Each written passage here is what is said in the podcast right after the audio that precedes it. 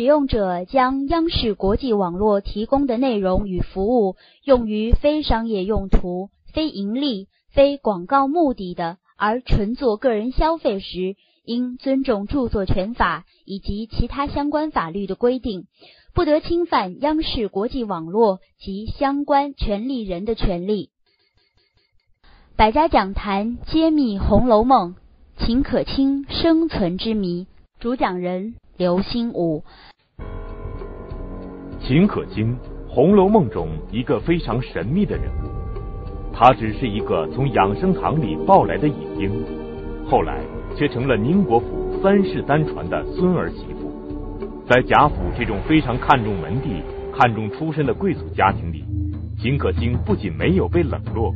反而受到贾府上下大小人等的尊重，而更令人匪夷所思的是，以卑微之躯置身贵族家庭，秦可卿不仅没有丝毫的自卑感和不适应，反而却有着鱼游春水的自由、从容和得心应手。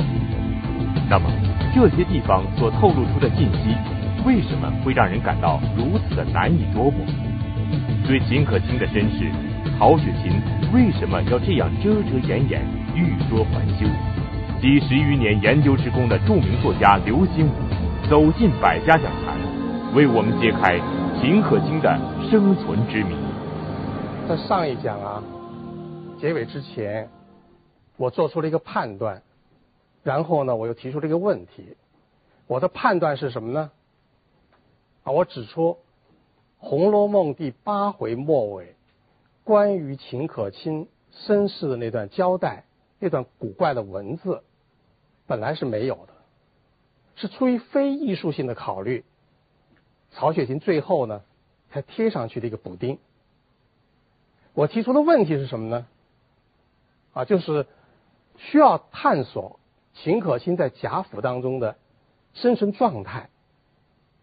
问题就是，他究竟在贾府是怎么样的一个生存状态呢？那么这一讲我就从这儿开始，继续来探索秦可卿这个人物的生活原型。那我们知道《红楼梦》的作者曹雪芹啊，他写人物啊很厉害。他不但通过这个人物本身的行为、语言、情感、心理来塑造这个人物，他往往还通过别人看他，通过别人眼光，通过别人对他的评价、想法来塑造这个人物。啊，这种例子比比皆是。那么写秦可卿呢，他也不例外。所以我们首先来看一看啊，贾府里面这些人怎么看待秦可卿。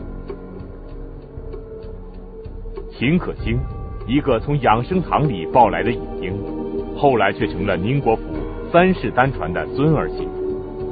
她举止优雅，行事和平，深得贾府老祖宗贾母的喜爱。她不可争议的成为贾母的。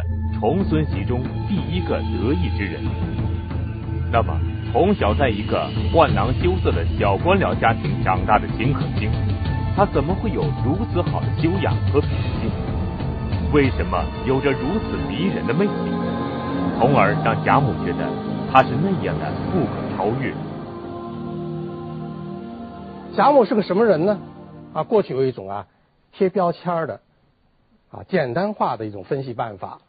啊，说既然这个呃贾家是一个贵族家庭啊，是一个腐朽没落的剥削阶级的家庭，贾母呢又是这个家庭的宝塔尖上的一个人物啊，所以啊啊不用动脑筋了啊，这就是一个最糟糕的人啊，是封建统治阶级当中的一个腐朽没落的人物，一个老顽固、老封建。这种简单化的分析啊，不适合于《红楼梦》。曹雪芹他写人物呢，他是从生活原型出发，他写出了活生生的生命，他说你相信这种生命啊，在历史的某一个时空里面呢，实际存在过，他写出了人的复杂性。啊，贾母当然他是一个封建贵族家庭的宝塔尖上的人物，啊，这个家庭的一些罪恶、阴暗面，他身上也有，他本人也要对这个家族的这些方面负责任。但是呢，这只是他的一个方面而已。贾母是一个很复杂的人物啊，贾母有很慈爱的一面啊，他这个家境贫寒的人，地位低下的人，他有时候呢能够表达出一种真诚的关怀，一种连续，啊，不是装出来的。你比如说啊，《红楼梦》里写了这样一个场面，大家一定记得，就贾母呢带着荣国府的女眷到清虚观去打醮。打醮是一种宗教仪式，目的是祈求幸福。贾母当然是一个很享福的人了，所以这回的回目就叫做“享福人”，啊，福身，还倒福。他觉得幸福还不够，他还要去祈祷神佛给他更多的幸福。啊，是这么一个老太太。那么她兴致很高，啊，她说这个天气也很好，啊，在这个打架活动结束以后，又可以在那儿让戏班的演戏看戏，啊，他说咱们这个所有的太太小姐们全去。那么贾母兴致一高，底下呢当然就都呼应，所以呢，荣国府的女眷几乎是倾巢而出，王夫人去了，王熙凤去了。啊，小姐们也都去了，小姐们身边的大丫头也去了，一些管事的妇人也去了，啊，一些这个妈妈婆婆啊，那些老婆子服侍他们的也去了，所以书里描写这个场面啊，是书中啊几次大场面之一。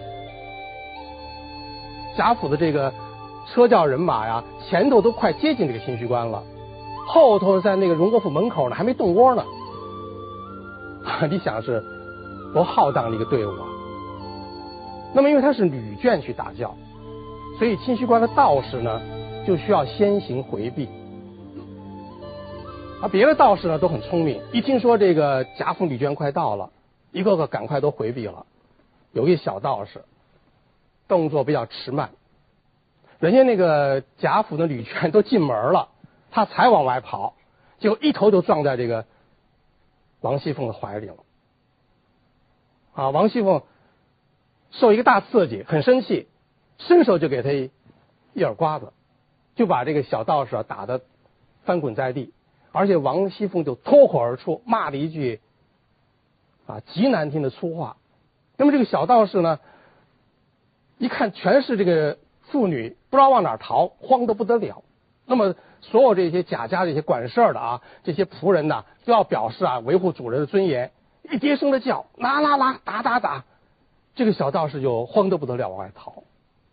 贾母听见了，底下就一段描写，啊，贾母就问怎么回事啊，就跟他汇报了。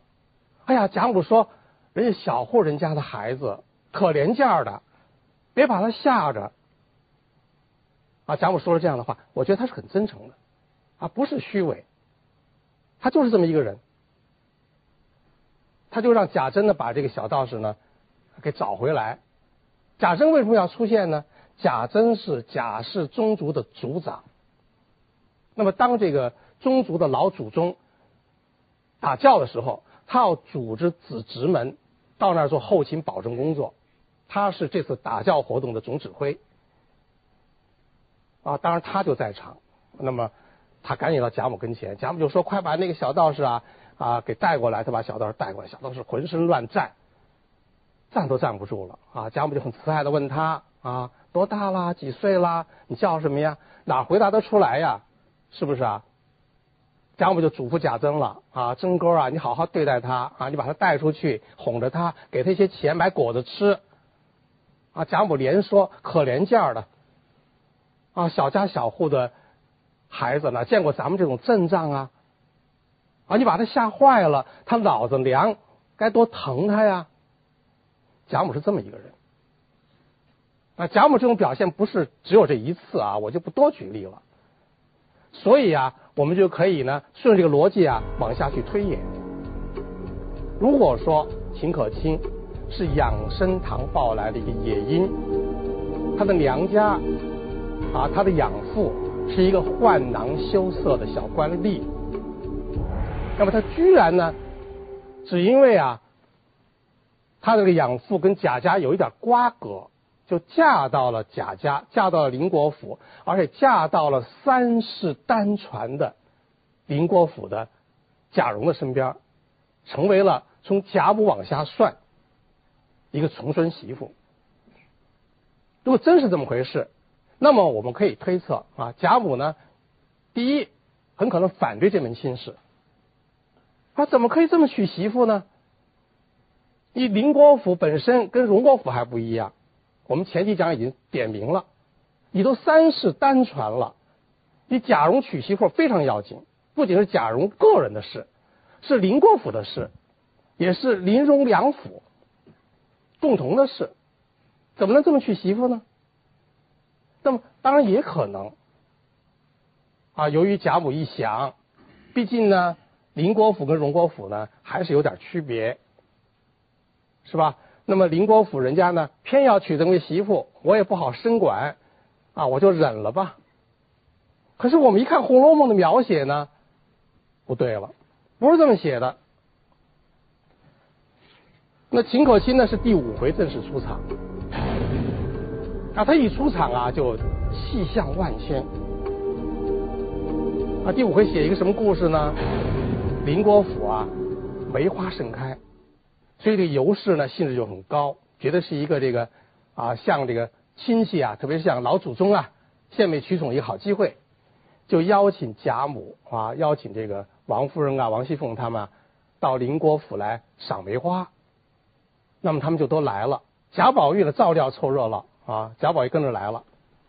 这个贾宝玉呢，虽然一方面啊，他确实是反对仕途经济，具有某种叛逆性。啊，他说那些个读书、参加科举、谋求官职的人是国贼入赌。但是呢，另一方面呢，他又是一个地地道道的贵族公子，他很慵懒。赏完梅花，吃完午午饭，他要睡午觉，啊，他不是一般的瞎凑合睡，他要好好的睡一觉。那这个时候书里面呢，就有一个很惊人的描写，啊，就是秦可卿去安排他的午睡，由秦可卿去安排贾宝玉午睡，这让很多人大惑不解。尽管秦可卿的年龄比贾宝玉大出许多，但她毕竟是贾宝玉的侄儿媳妇。在贾府这样一个封建贵族的大家庭里，秦可卿的这一举动显然不合时宜，明显的有违封建礼教。那么，作为贾宝玉堂兄的贾珍或者堂嫂尤氏，为什么不去安排，而偏偏是秦可卿去安排？贾府的顶尖人物贾母如何看待这一件事情？咱们看看这书里怎么写的，这贾母的眼光。啊，书里啊，他是这么写的，啊，书里怎么写的呢？啊，我们先把书啊，先拿手啊摁上，啊，我们想一想，哦，他贾母啊，我读过好几遍《红楼梦》了，啊，我现在从头来读第五回，啊，贾母会想呀，可怜劲儿的，家里没人呢，难为他了，不是的，啊，贾母素知秦氏是个极妥当的人，啊，不是一次妥当，两次妥当，素来就妥当。他忽然走出来，带这个宝玉去午睡，哎，极妥当，就是贾母的眼光。啊，贾母呢，他认为这个秦可卿啊，生的了夺纤巧，行事呢又温柔和平，啊，一是形容他的这个相貌身段，一个形容他的这个性格气质，都很不错。这倒也罢了。然后呢？曹雪芹通过叙述语言，就替贾母做出了一个不可争议的判断。这个判断词是这样的：啊，说秦可卿啊，乃重孙袭中第一个得意之人，第二都不是，并列都没有，稳占第一份儿。你不觉得奇怪吗？如果第八回那段文字不是我说的打的补丁。真是那么回事儿，他怎么会是得得意的一个对象呢？让这个老祖宗觉得很得意，而且第一得意啊！我看有这个听众在下面啊微笑啊，说：“哎呀，说这个《红楼梦》啊，古本很多，文字呢有区别，有的这么写，有的那么写啊，是不是？你选择这一本啊，这一句呢写错了呀，歪了。现在我们所能看到的《红楼梦》的古本有很多种，这些古本当中的很多文句都不一样，但是偏偏这一句都一样，可见是曹雪芹的原笔原意。啊，贾母就是认为秦可卿乃重孙系中第一个得意之人，在一个封建大家庭，以贾母这样的身份来对他的这个啊儿媳妇、孙媳妇、重孙媳妇做出判断，他认为妥当，他认为得意的第一要素应该是什么？就是血统，就是门当户对，啊，就是家庭背景好。你看，这不是和第八回末尾打那个补丁蛮灵的吗？是不是？而且呢，再仔细推敲，这话就太怪了。在故事开始到这个阶段的时候呢，整个这个林府和荣府两府啊，只有一个重孙娶了媳妇儿，就是贾蓉娶了一个秦可卿，本来是没有可对比的，是不是啊？可是贾母呢，就等于有一个预言。啊，就是你以后贾琏你也生了一个儿子，也娶一个媳妇儿，啊，我现在都不动脑筋，肯定比不了秦可卿。啊，就是你贾宝玉今后啊，你呢也有一个儿子，也去娶媳妇儿，或者贾环有儿子也娶媳妇儿，啊，都比不了秦可卿。当然呢，啊，这些人都还没有生儿子，但是呢，贾母眼前呢，嘿，有了一个重孙子，就是贾兰。草字头嘛，啊，跟贾蓉是一辈儿的嘛。贾兰当时比较小，但是呢，也不是很小。贾母只要身体健康，啊，她老去祈福，啊，她原来有福气的话呢，她是能眼看着贾兰娶媳妇儿的。那你怎么就能够事先就断定贾兰不管娶什么媳妇儿，秦可卿都永远是第一得意之人呢？怎么秦可卿就那么不可超越呢？这值不值得我们思索呢？我觉得很值得我们思索。秦可卿是宁国府贾蓉的妻子，是贾珍、尤氏夫妇的儿媳妇。但令人不解的是，作为公公的贾珍与儿媳妇秦可卿关系暧昧这样的事，在宁国府已经不是什么秘密。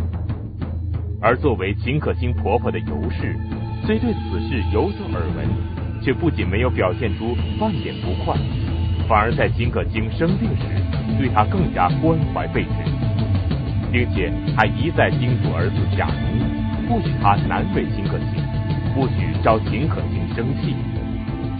为什么会出现这种不合常理常情的事情？是尤氏天性性格懦弱，还是另有隐情？那下面我我们再分析一下啊。秦可卿的公婆怎么看待秦可卿？啊，下面马上有人嘴角在弯啊，我就知道你是在嘲笑我啊！我知道你心里想什么。你说：“哎呀，别提他的公公了，是不是啊？他公公对他好，还用您说吗？是不是啊？他公公对他好啊，还非得他出身背景好吗？人家那是另外一回事。你说的也很对。”啊，这个贾珍和秦可卿的暧昧关系，不是什么极端的家族隐秘。啊，在第七回的末尾，我们就可以看到，啊，当时是王熙凤和贾宝玉到林国府去玩而且在那一次呢，就见到了秦钟。最后呢，秦钟呢就要回家。啊，秦钟跟秦可卿什么关系呢？名分上的姐弟。既不同父，也不同母，啊，面子上的事儿，所以呢，并不让他留宿在林国府，就晚上要送回去，把他送回去派活管家派的谁呢？派的一个老仆人叫焦大，这个焦大喝醉了酒，一听说派这个活呢，火冒三丈，而且仗着他呢，原来在这个啊上几辈这个主子面前有脸面，就破口大骂。他骂的话很多，我现在呢就只拎出一句啊，他有一句话惊心动魄，叫做“爬灰的爬灰”，交大骂的是什么呢？就很清楚。啊，他这个矛头是直指贾珍。那他这个骂的矛头还不是指这个秦可卿呢，他是直指贾珍。他骂的声音很高，不但这个已经坐上车的凤姐和贾宝玉听得清清楚楚，贾蓉也听见了，尤氏当然听见了，家下的周围的一些个仆妇们也都听见了，所以贾珍的这个问题啊，在宁国府不是什么秘密啊，就算尤氏是一个。啊，比如说啊，他呃性格呢啊比较懦弱，或者是的啊这个人呢没有什么决断，他还不能够最后断定他的这个儿媳是不是和她丈夫有通奸的关系。那么至少呢，他应该不愉快，是不是啊？至少他应该觉得很恶心，很堵心。所以到第十回写到秦可卿生病的时候呢，尤氏对秦可卿的反应呢？按我们啊这样一个思维逻辑呢，应该是这样一种反应。那你本来就不知道你父母是谁，是个野种，是吧？你又是那个一个小官僚家里面啊，勉勉强嫁到我们家来的，那你居然要跟你公公啊不干不净的，你得病了，得病了活该，你死了才好呢。而且那个秦可卿的病大家知道，书里面呢隐隐绰绰也写到，她是月经不调，几个月没有经期。啊，经期特别长，那么这很可能是怀孕了，是吧？如果怀孕的话呢，那么尤氏呢转怒为喜呢，还是有可能的啊，因为毕竟那个娶个媳妇目的就是要让贾蓉把宁国府的三世单传传到第四世嘛，对不对啊？但是呢，大夫说的很肯定，不是喜，尤氏好像也认可大夫的这个判断啊，不是怀孕，就是病了。那么，《红楼梦》就一大段文字写尤氏对待秦可卿生病的态度和反应，应该细读。那么尤氏说了些什么话呢？啊，他说啊，他嘱咐这个秦可卿，你且不必拘礼，你早晚不必照例上来。什么叫早晚照例上来？懂不懂啊？《红楼梦》里来回来去写啊，这个贾宝玉呀，什么林黛玉他们呀。早晨要到长辈面前啊去晨醒，晚上呢啊要晚醒，就是都要去请安的，啊每天要坚持的，除非呢你病了以后呢长辈呢原谅你，允许你不去，否则都得去例行功课，啊但是尤氏对这个秦可卿呢如此宽容，啊你病了你就早晚不必照例上来了，你就好生养养吧。啊，就是亲戚一家子来，有我呢，就有长辈们怪你，等我替你告诉。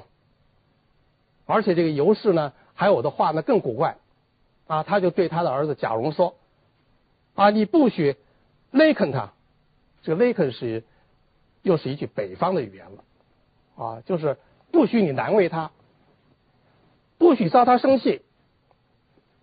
底下的话呢，就越说呢。越奇怪啊！说倘或他有个好歹，你要再娶这么一个媳妇，这么个模样，这么个性情的人儿，打着灯笼也没地方找去。哎，这是太奇怪了啊！他听见交大骂爬灰的爬灰，在说这些话之前，他应该对他这个儿媳妇呢，非常的反感，他犯不上。又不是怀孕，得了这种怪病，就关怀备至到如此程度，而且怎么会这个打灯笼火把找不到一个比养生堂抱了野种还好的女子呢？这不成逻辑啊！就在当今社会，这也不成逻辑啊！不用打灯笼啊，打火把，摸着黑摸一个女子，可能就是啊能查清父母的，是不是？啊可是尤氏这么说话，你说这个？秦可卿在贾府里面是一个什么样的生存状态呢？透过别人眼光，你就很清楚了。啊，他是一个啊，从贾母开始，上上下下都尊重他、喜欢他。他在那儿呢，没有任何不适应的地方，啊，他好比鱼游春水，非常自如，他是这么一种生存状态。啊，尤氏跟那个黄大奶奶还说了这样的话，他说哪个亲戚哪家的长辈不喜欢他呀？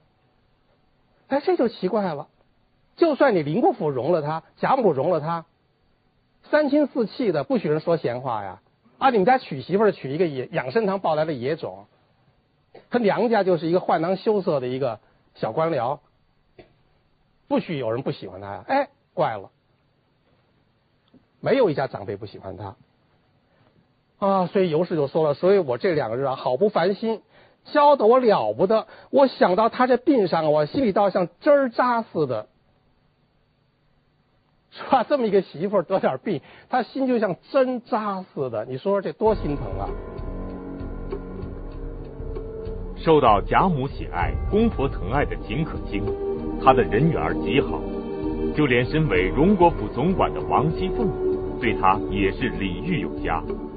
这就让人感到非常奇怪：一个出身寒微、平时对下人宽厚；一个出身名门、大权独揽、为所欲为。这样的两个人，他们怎么会走到一起，并且成为密友，好到无话不谈的地步呢？那么，天生一双富贵眼的王熙凤，为什么会对秦可卿表现出这样一种亲密友善的态度？秦可卿他自己心里又是怎么想的？这当中隐藏了什么样的秘密？王熙凤说：“老实话，那确实是啊，像这个贾母点出来的啊，一个富贵心，两只体面眼。哎呦，那好厉害那个人，是吧？你看那个远房的亲戚贾云到他那求个事儿，他都不拉正眼加贾云。”是不是啊？直到贾云呢，给他行贿，送了他一些冰片麝香，那是很值钱的东西。他收了，说了，他心里还想啊，他本来他就想啊啊，给这个贾云啊派一个事儿，因为宗族的子弟一旦呢被派了一个事儿以后，就立刻可以到那个总账房去关银子，关了银子以后呢，一部分拿来办事儿，一部分说老实话就归自个儿了。所以这个贾氏的。旁支、远亲的这些子侄们都愿意到家父里面去揽一个事儿，贾云也不例外。啊，可是那个王兄对他正眼都不看，而且这个收了这个麝香冰片以后呢，也不马上派他的活。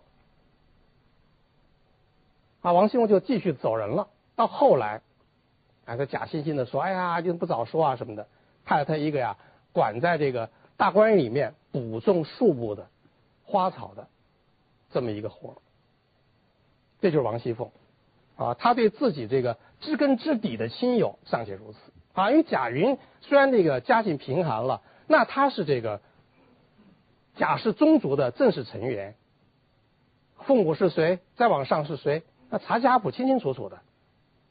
他尚且如此，那么对这个秦可卿，按道理话，他应该是一万个看不上。是不是啊？你们这个林国府，你们瞎了眼了，娶媳妇儿娶来一个养生堂抱的野种，啊？什么家庭背景啊？秦业，小官僚。按说他对这个秦可卿呢，啊，最好的态度也不过是敷衍。可是不是，他跟秦可卿呢形成一种密友的关系，虽然他辈分高。他是个嫂子，啊，秦可卿是个侄媳妇，啊，两个人呢好的不得了，书里面是明明确确的这么写。那么，像第十一回啊，写到这个王熙凤到了这个林国府去看望这个生病的秦可卿，啊，说了那么多的话，啊，比如说举一例啊，王熙凤说了，说你公公婆婆啊，听见治的你好啊。别说一日二钱人参，就是二斤也能够吃得起。他安慰这个秦可卿，那这个整个贾府这个林荣二府啊，要竭尽全力来保住秦可卿的生命，一天十二斤人参都吃得起的，那不成问题。林国府没有了，荣国府要去，那么这个去看望秦可卿时候呢，这个贾宝玉他老跟着跟屁虫哈，这个王熙凤呢嫌他有点多余，后来就把这个贾宝玉给支走了。支走了以后，有很重要的一笔啊，就是王熙凤又和这个秦氏两个人啊压低声音啊，说了许多的中长话。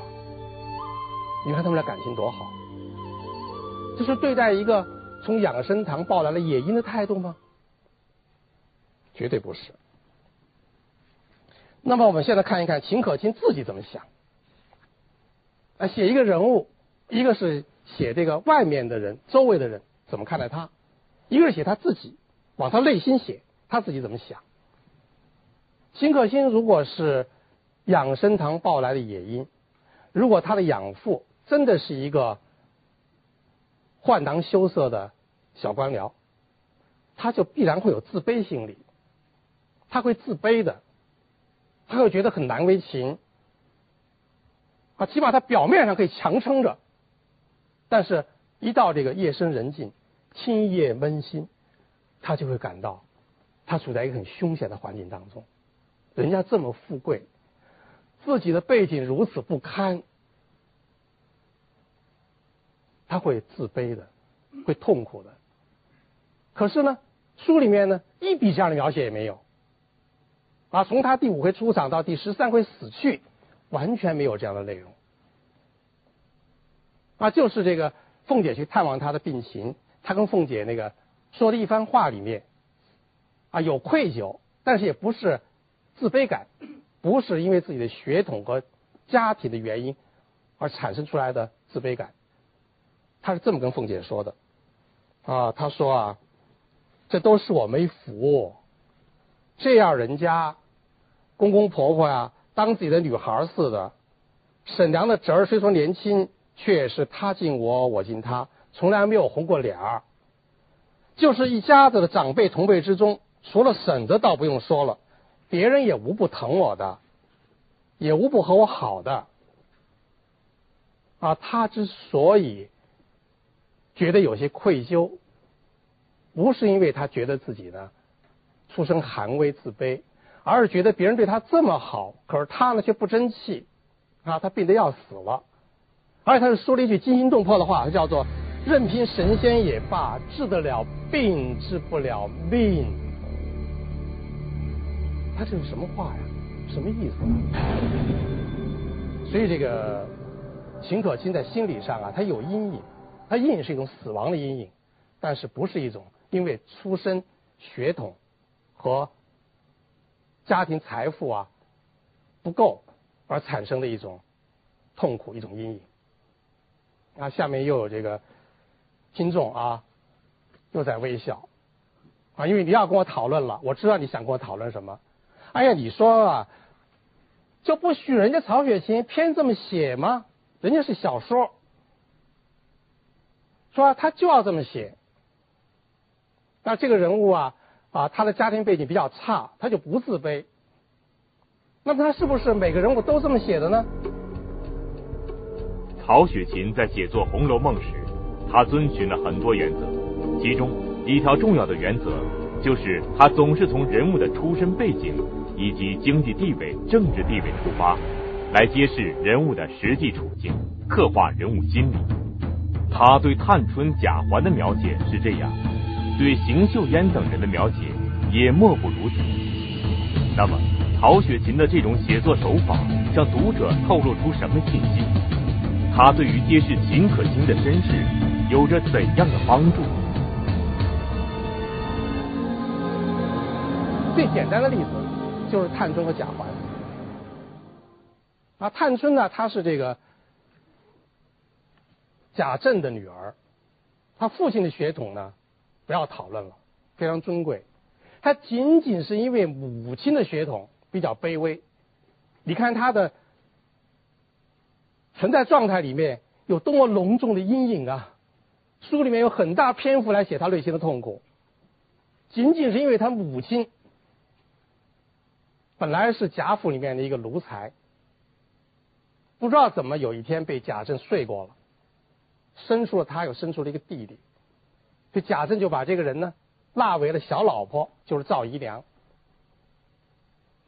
啊，就因为这么一个原因，他就痛苦的不得了，而且他和他的这个生母发生了剧烈冲突，他不承认赵姨娘是他的母亲，他我只认这个老爷太太，谁是我父亲啊？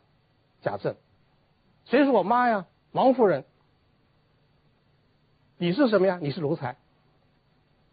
他虽然这个去和这个赵姨娘抗争，但是内心非常痛苦，就因为他的这个血管里面流的血，一半是贾政的，另一半呢居然是赵姨娘的。啊，他其实比那个养生堂报来的野婴啊已经强多了，他很痛苦。贾环也是一样。啊，贾环呢，这个跑到这个薛宝钗那儿去做游戏。啊，和这个婴儿啊，和香菱他们呀，赶围棋、掷骰子，他耍赖，婴儿就说了他几句啊，说你个爷们儿哈啊，你就这个好像就凑合，贪我们点小钱财，他顿时就哭了。他哭的原因就是他内心有一个阴影，一个血统阴影啊。他就说了，说你们呢啊，都是知道啊，我不是太太养的，你们就因为这个欺负我。所以你看，曹雪芹笔下他写人，他是要从这个人物的这个血统上来写这个人物内心的呀，是不是啊？他不可能说他写探春、写贾环，他遵照这样一个写人物的原则。那么他来写这个秦可卿，他自己跟自己打架，他又是另外一个原则，那不可能是这样的，对吧？那么也有朋友啊，可能要跟我讨论了啊，说嘛，这只是一个血统问题，是吧？这个。那么《红楼梦》里有没有写这个人？因为他自己呀家境比较贫寒，而内心很痛苦的，有没有这种例子呢？有的，比如说邢岫烟。邢岫烟啊，她是邢夫人的兄弟的女儿。